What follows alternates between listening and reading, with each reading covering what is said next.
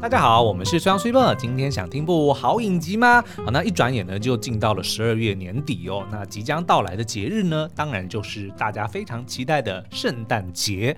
那圣诞节最适合什么呢？呃，去新北耶诞城，然后塞车塞到像我们中和人都很讨厌。最 后真的是超级不浪漫的。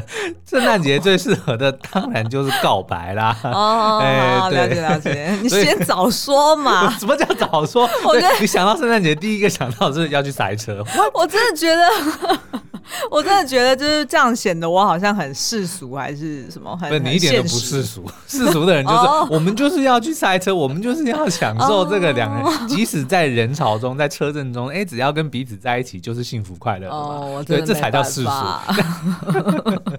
好了，那所以呢，为了要让大家帮助大家能够进入这个季节或者是这个告白的这个情绪呢，我们今天想要推荐一部在 Disney Plus 上面刚刚开始呃播的，叫做《单恋》。原声带的，呃，算是第二部吧，因为它其实第二卷，第二卷，对，对，你这样讲没错，Volume Two 的意思，对对对，有点像那个星际异攻，对，Volume One 啊，因为它其实，在二零二二年的时候呢，就曾经推出过。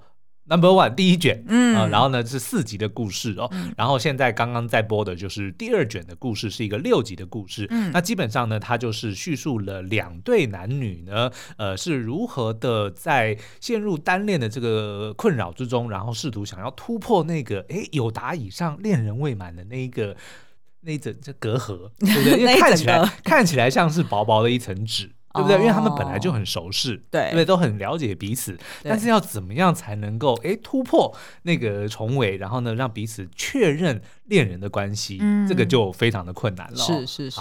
那这个，而且呢，再加上呢，可能大家在 Disney+ 上最近看，虽然看了非常多很棒的作品哦，比如说从这个。浪漫医生寄生父三，然后后来就是接了恶鬼，嗯、然后接了 Moving 异能，接了二中之二，接了非法正义，其实都是非常精彩的。可是呢，重口味看重口味拳拳到肉，血肉横飞，要休息一下。对，会想要说哦，可不可以就是来一点调剂身心的东西哦？嗯、所以我们今天要介绍的呢，不只是故事很浪漫哦，它的拍摄也非常的文青唯美，然后呢，嗯、男女主角也都非常的帅气跟美貌。嗯、重点是呢，因为他敢叫单恋原声带，他当然他的。音乐就是不得了的，所以我们待会呢也会稍微介绍一下他是如何的这个串起了用非常多知名的韩国演员所唱的这个浪漫歌曲呢，是串起了这两个非常感人浪漫的故事哦。然后呢，除了介绍这两个故事之外呢，我们也特别在 IG 上面征求了一些听友们的单恋故事哦。所以我们在这个影集的不是在节目的后半呢，我们除了会跟大家分享一下单恋到底是什么，为什么它这么令人。又爱又恨，对 不对？就是他为什么让你辗转难眠？哎，你不用讲那么多啦，基本上就是看别人八卦看得很爽啦，就是这样子。好，所以我们也收集了几个听友的故事哦。那有些呢，就是哎有点酸楚；有些呢是有点甜蜜；有些呢是带着遗憾。嗯、但是呢，也有一些呢，哎是准备想要鼓起勇气。哎，是透过我们去告白吗？我不知道他想不想我们告白，但是我当初征求的时候，我说，哎，我可以帮你说出，对不对？你的故事，告诉我们，我们愿意听。然后呢，我们也可以帮你说出遗憾，或是帮你告白。所以他竟然敢跟我讲了，那我就不客气了。对，而且这蛮复古的耶，就是其实我们小时候听广播，其实也都有这种桥段啊，就是谁谁谁呼叫什么综合的林小姐之类的。但是呢，也有可能呢，我自己以为是一一记妙传。对不对？让你能够快速上来，结果呢？哎，结果被盖火锅，那就不关我的事了，就看你们的缘分哦。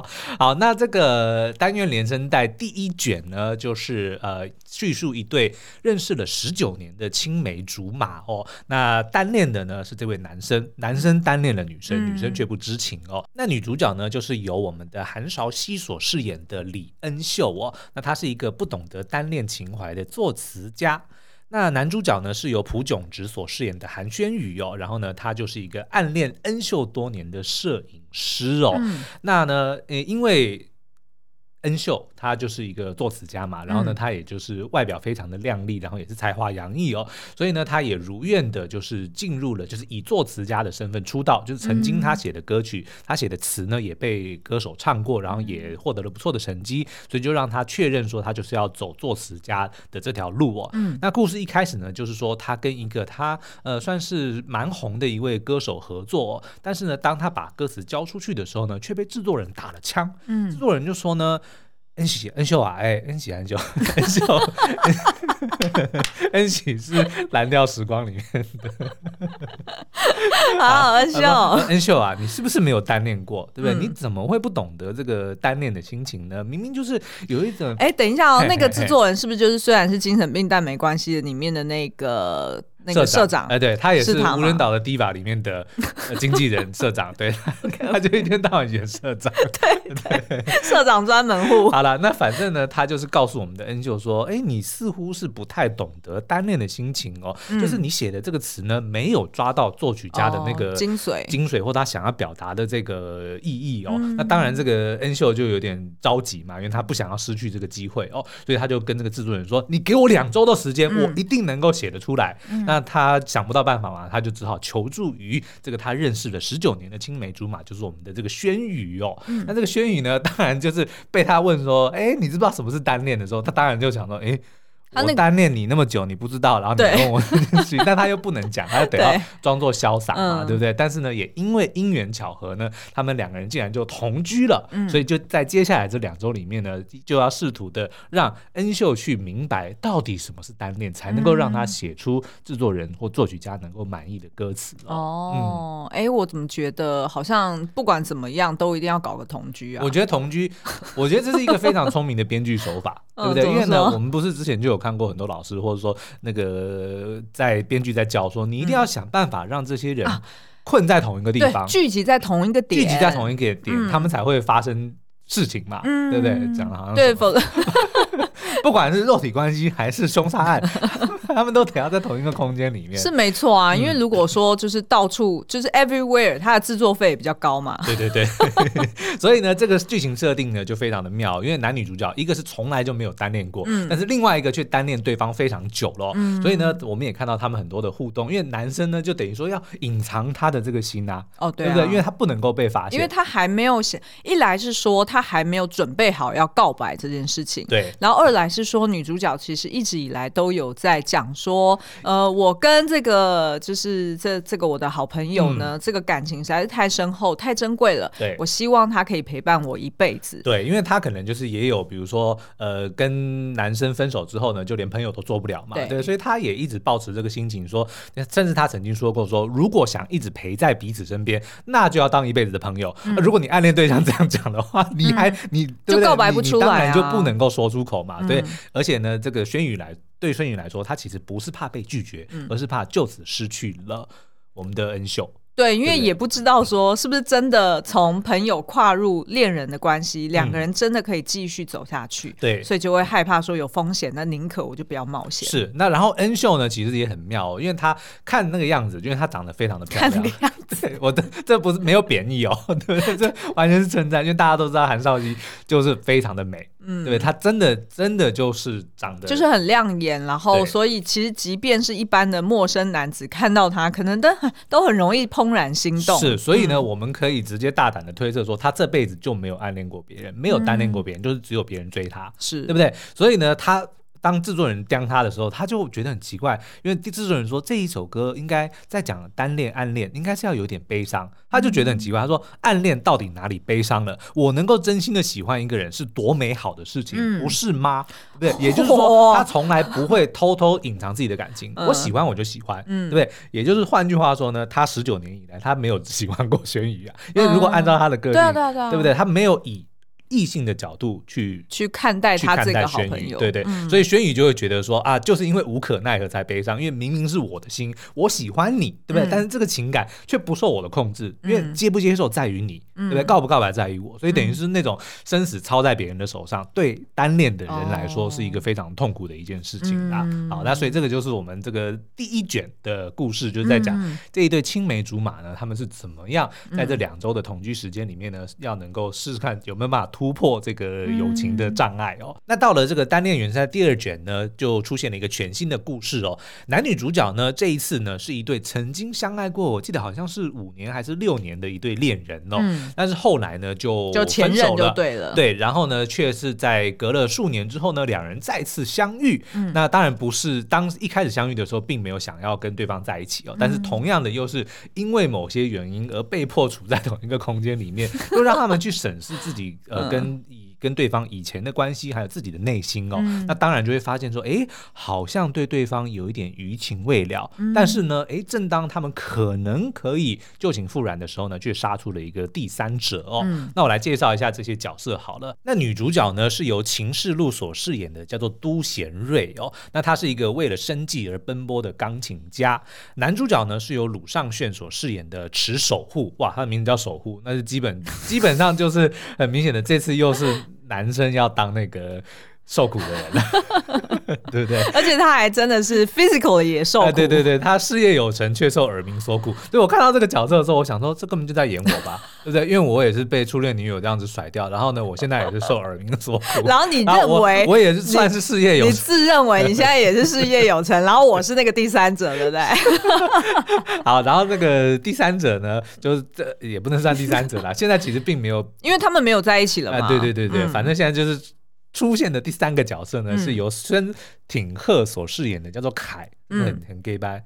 就是凯，哎，还是他那个是他英文名字吗？他的艺名啊，对，因为他的确是艺名，他的确是从外国回来的，然后他就是一个看来是蛮喜欢我们女主角贤瑞的，然后呢却被守护，被我们的男主角看上的音乐家，因为这个男主角他是经营算是呃网红经纪公司，对，就是要拍一些短片，然后就看上了我们这个凯，认为他是一个非常有潜力的新星，所以他投资他的，对，所以呢，基本上呢，他就把他。但是这个蛮妙的，他一样同居，但是他是把这个、哦、把这个凯找到他家来同居哦，因为他是从国外回来，所以他暂时没有地方住。欸、对，但是呢，啊、这个都贤瑞呢，却是要教我们守护弹钢琴的。为什么呢？因为这个守护他不是经营网红公司嘛？对，算是事业非常有成，但是因为他太过努力工作了，就导致他压力很大，所以有一天就突然昏倒。哦、昏倒了之后呢，就开始出现耳鸣的状况。嗯，我是没昏倒，但是我出现耳鸣的状况，基本上就是压力太大。嗯，所以医生就说呢，你不只要休息，你还应该要去找一些。能够让你舒缓身心的一些调剂身心，哎，对对对，比如说学个乐器，那就看剧就好了呀。调剂身心何必要去弹弹钢琴呢？没有了，反正就是说他，他就说就建议他去学个乐器，然后守护呢，下意识就选了钢琴。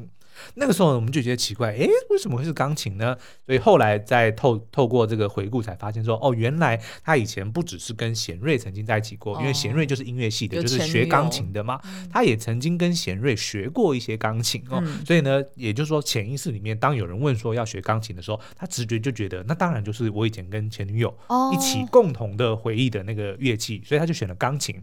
那只是呢，没想到这个时候上门来当他家教的呢，哎，竟然就是当年把他甩掉的那个前女友哦。所以他本来就是可能透过 App 还是透过什么东西去叫家教，他是由他的经纪人去找的哦。对对，然后所以他并不知道，他并不知道是找到的是谁，哎，所以反正就是哎来敲门的这个女生就发现说，哎，怎么竟然是我的前女友？等等，那所以。嗯钢琴老师何必要住在人家家？钢琴老师没有住，但是他就来到了哎，这个男两位男生 同居的空间里面，因为等于编剧就得要给他一个理由，让他固定会来访。对，然后呢，这个女生也因为巧遇过凯，女主角也巧遇过凯，然后两个人就发现说，哎，对方的这个音乐才华是很不错的，他们也想要，也也计划想要共同的去创作一些东西。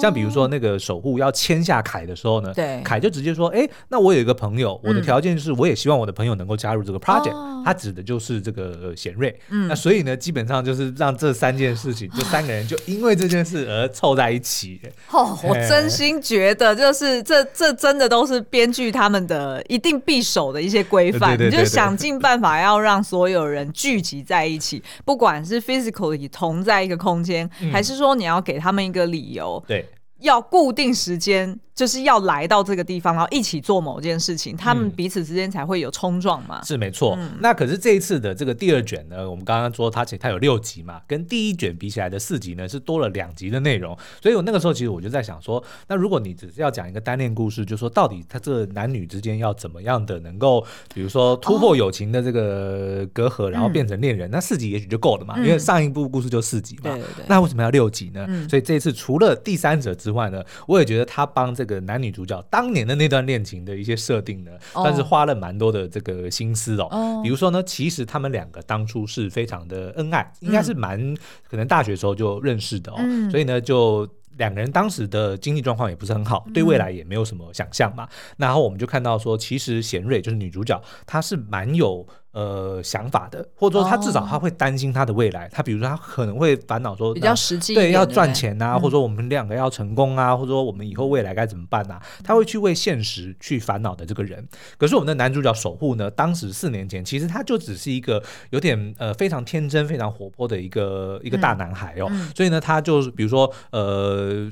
虽然很认真的工作，但他却会把钱想要，比如说，就是花在两个人身上，去比如说旅游啊，哦、或者是去吃饭啊。然后呢，他也也会做一些梦想，比如说他会玩一些粘土，然后就会直接就试着想要拍说，哎、哦，我用拍摄我粘土的方式，能不能去当网红啊？等等的，就是看起来很不切实际的一些想法。所以在当时呢，四年前的这个贤瑞，就比较踏实的贤瑞的眼中，就认为说这个男生应该没出息。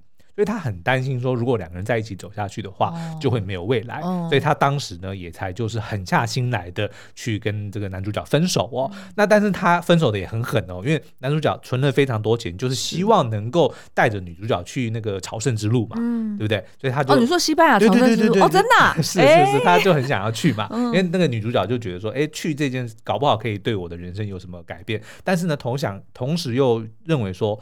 那我存了那么多钱去了这趟旅程，要是对我的人生没有任何的帮助，该怎么办呢？会不会浪费钱呢？就他是会比较烦恼这些事情的人。可是男主角守护却认为说，没关系，只要是我们两个人一起去的，一起体验的这段、嗯、这趟旅程，他本身就已经怎么那么像我们呢、啊？我的天哪！对，所以呢，当时其实我们就看到分手的那个场合是什么？嗯、就是男主角一个人在机场等，然后女主角 no show。哇，直接 no show，直接 no show，他们没有事前先没有先电话吵架，没有，就是直接 no show。哦，好，那我不会这样对你，好不好？这实在是太过分了。没有，但是我当时待会要讲就是我之前的初恋的故事，我就是被这样对待的，就是没有留下任何的，就只是讲说啊，我们就这样吧。嗯，对。然后呢，所以这个男主角当时就的确陷入了一个低潮哦。然后呢，他也非常的呃愤懑，然后甚至就开始诅咒说：“我希望。”那个女生，你过得不好，我希望你不幸福，我希望你能够体会我现在的这个痛苦，嗯、所以他就奋发图强，非常努力的工作，短短四年之间，哎，就成为了非常成功的一个新媒体公司的老板哦。然后呢，当然他，我觉得他没有刻意的想要去炫耀。在女朋友面前炫耀自己的成功，嗯、可是当他就是发现说，哎，女主角又再次出现在他的生命中，嗯、然后呢，的确如他所愿的、哦、过得并不快乐，过得也不是说不快乐，过得并不顺遂，啊、因为他要四处的打零工，他还要去比如说送外送餐啊，然后去当家教啊、哦、等等的，甚至他也发现说。女主角开的这个音乐教室也因为经营不善就倒闭了嘛，嗯、所以他就知道说女主角其实过得不好的时候呢，嗯、他就我觉得他有一种五味杂陈，五味杂陈。然后呢，嗯、他比如说第二次要上课之前，他就花了非常多时间把他所有的奖牌全部拿出来，然后放在玄关，就是为了要让女主角进来的时候呢，能够看到说，你看我多成功，对不对？当初你丢下我，你活该吧？哦、是个错误，对，就是有一点这样子的。可是呢，我觉得他也。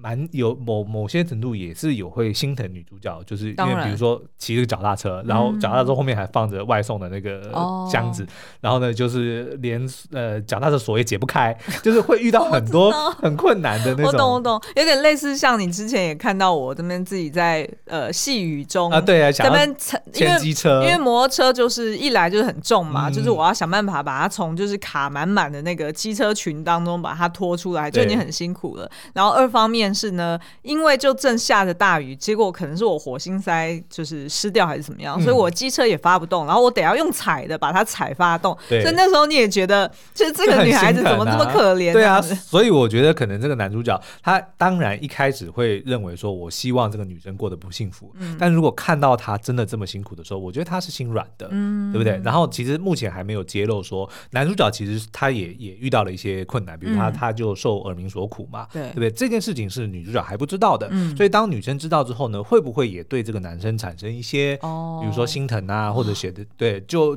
就这样。我理解他为什么要设定耳鸣了，嗯、因为耳鸣是一件。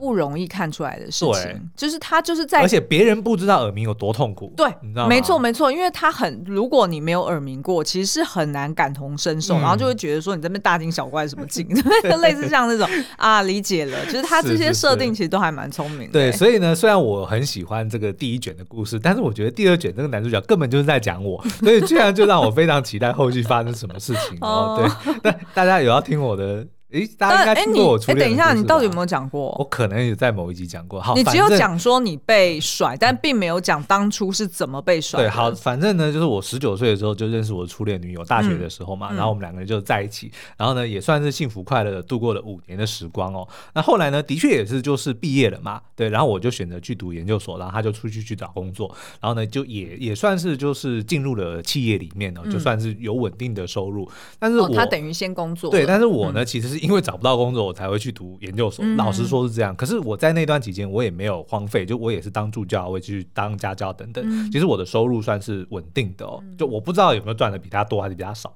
但其实并不是那种完全没收入的。对，那反正呢，就是呃，有一天呢，他就突然说他要回去，他因为他是这个广州来的嘛，他要去广州见他的。奶奶还是姥姥，我忘记了。嗯，因为你们你那时候还在温哥华，还在温哥华，对。然后呢，他就说他要去去看他姥姥嘛。那当然就觉得那回去探亲当然是正常正常的，所以我也就没想什么，那就去了。然后结果呢，哎，两周过去了呢，突然就开始不没有讯息了，就是没有没有呃也不写信，然后也也不打电话，也也不也不接了这样。然后呢，结果哎，突然有一天就来了一封信，就是我忘记内容是写什么，反正基本上说谢谢我这五年的照顾。因为你太震惊了，对不对？你现在已经没有，我完全记不得讲，他只。说谢谢我这五年的照顾，但是我必须要听我奶奶的话，我要跟当地的一位医生结婚。嗯，然后就这样，谢谢你。超级 dramatic。重点是他才消失两周，对不对？没有，后来是差不多一个月左右。哦，后来有到一个月，一个月左右。然后那整个真的是晴天霹雳，就就跟这个电影、这个影集里面男主角一样，你就是望着窗外，然后你就不知道你在干嘛，你就不知道这个这世界。发生什么事情？对，我懂，就整个就就空掉了。嗯，哇，那个打击真的很大。然后的确，我一度是也是希望说。他过得不好，嗯，我说你就等着好了，这个人绝对不会给你幸福，他绝对不会像我一样这么爱你，嗯，但是我运气算蛮好的，应该是半年还是一年后，嗯，我有一天在路上遇见他，嗯，我觉得那个对我，对，在温哥华遇见他，我觉得那个对我来说是一个非常重要的一个 closure，嗯，就如果我没有看到他，我可能到现在我都会没办法走出那个那个伤痛，可是我当我看到他的时候，其实我当场我就释怀了，嗯，我看到他我就知道说好，我们这一段已经结束了，然后我还去跟他打招呼。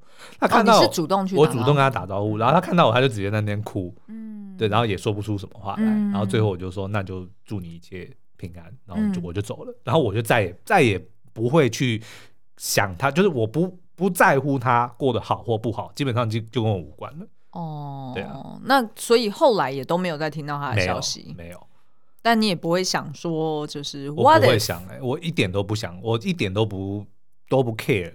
他发生什么事情？哦，但是确定他有结婚了吗？我不知道，也不知道，我也没问他。哦，因为等于是说你们没有其他共同的 friends，嗯，所以也不知道说他后来就是又又怎么样了。没错，哦，实在是某种程度我承接这个。惨剧呢？其实 承接这个二手货，其实我也是不是二手货啦，不能这样讲。就是我的意思说，承接这个惨剧呢，嗯、其实也是有一点辛苦的，嗯、因为势必有一些后遗症。我觉得可能还是会有、欸，就为什么为什么我会想不起来那些东西？我现在很努力的去回想一些细节，其实我是想不起来的，嗯、你知道吗？所以我觉得可能可能也许。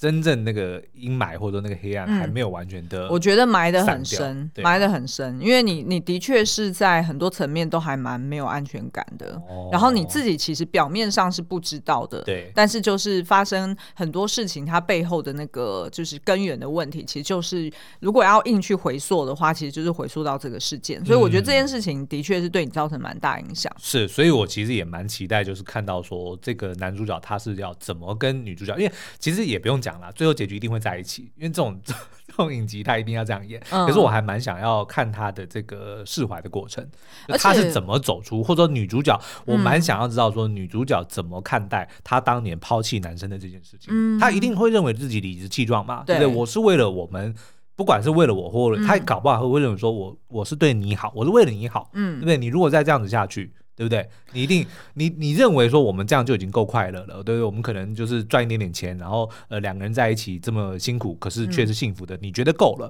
对不对？但其实未必是好的。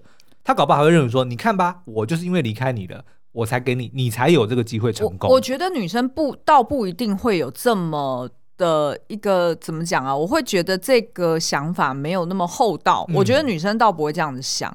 我觉得反而女生，我自己猜想的是，她自己会一定会一方面是有点羞愧，对，那个羞愧就是说，我现在的状况其实并没有因为离开了你而变得更好。嗯、那我不确定说到底是我自己的问题，还是说我真的就只是嗯，就是运气不好。对，那那遇到了这个男生，他目前的状况跟我刚好是天差地远的时候，我觉得他一定。最主要的感受，先是羞愧，然后二方面是，我觉得他一定也会开始自我反省，说，呃，是不是很多事情我不需要在那个当下这么决绝的，嗯，去下结论。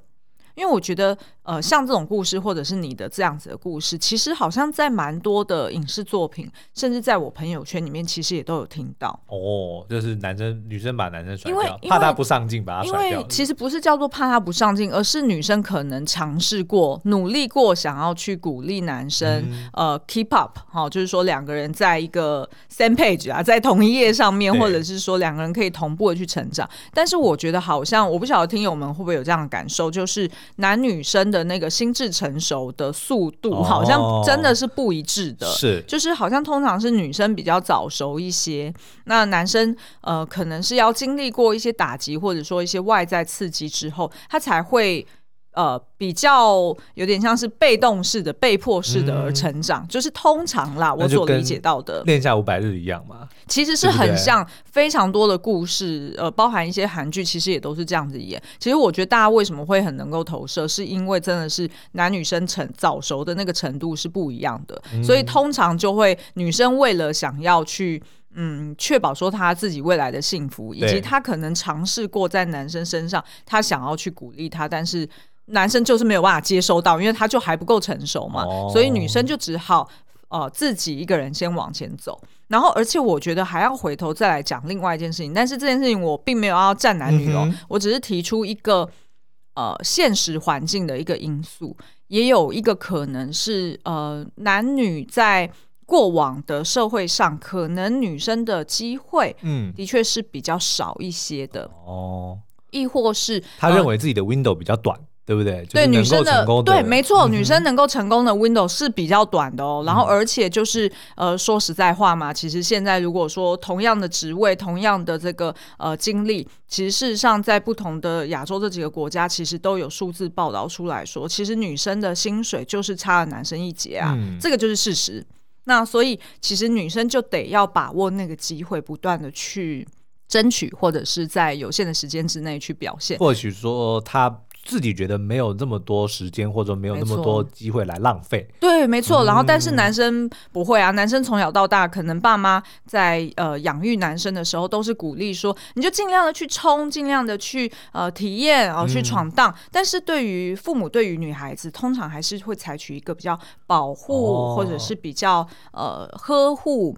比较害怕女生会容易受伤的这个状态。女生自己假设他也会有成家的这个想法的话，嗯、她可能自己也会估算说，那我的年纪，对我是什么时候要生小孩？哦、那我的时间就更短了嘛？真的，对不对？对真的，真的，因为还有卡卡到一个生育的时间嘛。那这个我真的是有切身之痛，所以我完全可以理解，所以我才觉得说，哦，这或许也是为什么很多影视作品其实都是这样子去设定，并不是说他在玩老梗。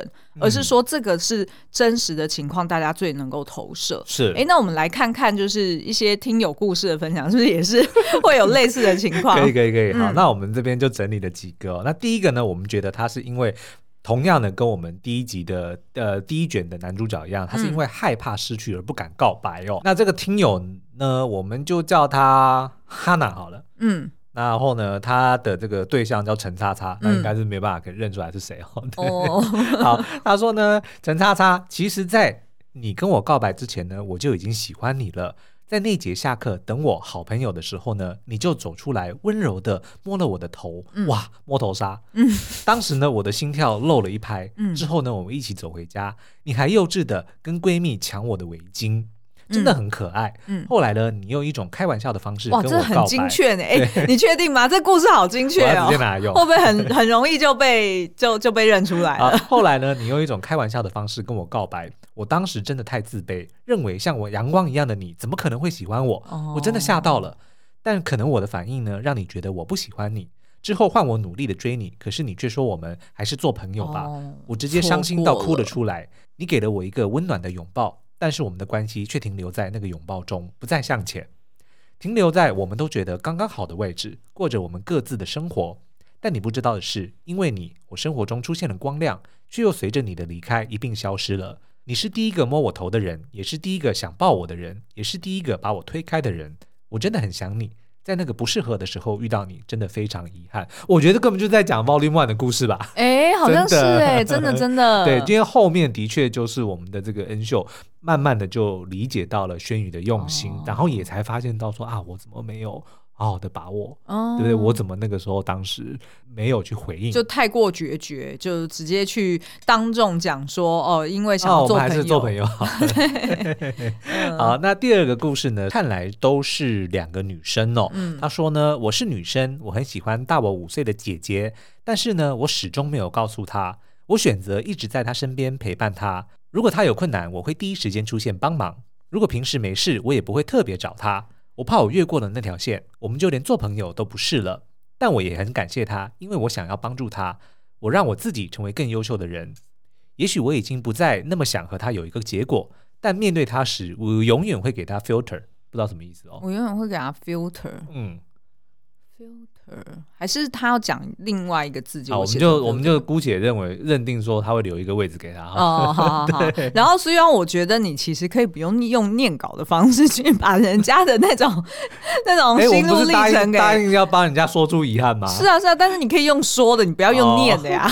哦 因为我想说，怎么突然那么震惊，然后感觉好像在看什么电影的解析一样。OK，好了，那我们最后一个要分享的是一位叫做 Peter，那我们就不讲他的姓了哦。然后呢，他下周呢要跟一个用食物取取名做绰号的学姐告白。他说：“我喜欢你，但或许用朋友的身份才能永远陪着你。”哎，等等，下周我要告白了。哎，你怕你怕的是说我们就是念出学姐的名字，然后就会帮他。暴雷是是，对啊，对啊，对啊，因为我希望让他自己，哦、因为他下周要告白了嘛，哦，也是，对不对？嗯，哦啊，但是我们就祝福 Peter 他一定要一级成功，好不好？好。所以以上呢，就是我们帮这个单恋原声带做的一些解析跟一些分享哦，就是虽然个人非常。哎，心痛的 心痛的一件往事跟故事。哎，不过这样子说下来，你是不是当初跟你前女友在一起之前，并没有单恋的过程啊？没有呢。哦，你们两个就直接就说想跟你在一起，然后就在一起。怎么讲？就是第我。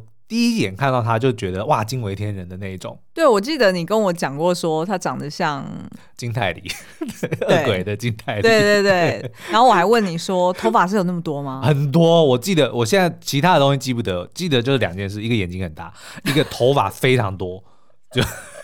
头发非常多，那有没有就是曾经被吓过或者？哦，那倒没有啦。对，但是其实蛮快的，就完全能够感受到说对方也对我也喜欢我，哦、就所以就并没有猜猜测这么久。哦，没有暧昧期，就等于说、嗯、有暧昧期，但是不是这种单恋的，就我能够感受到他，比如说就是讲的笑话，对方也会笑得很开心，就是花枝乱颤的那种，哦、对不对？对，然后就笑笑的时候，然后就突然拍你一下，就这种就非常、哦、就非常明显了嘛。哦，对啊，所以所以并并没有真正单恋的那种，没有经历过单恋，但还是得要鼓起勇气去主动的说啊，我喜欢你，然后我们要不要在一起这样。哦，对啊，了解。嗯、所以你其实就有点类似像那个就是第一卷的女主角一样。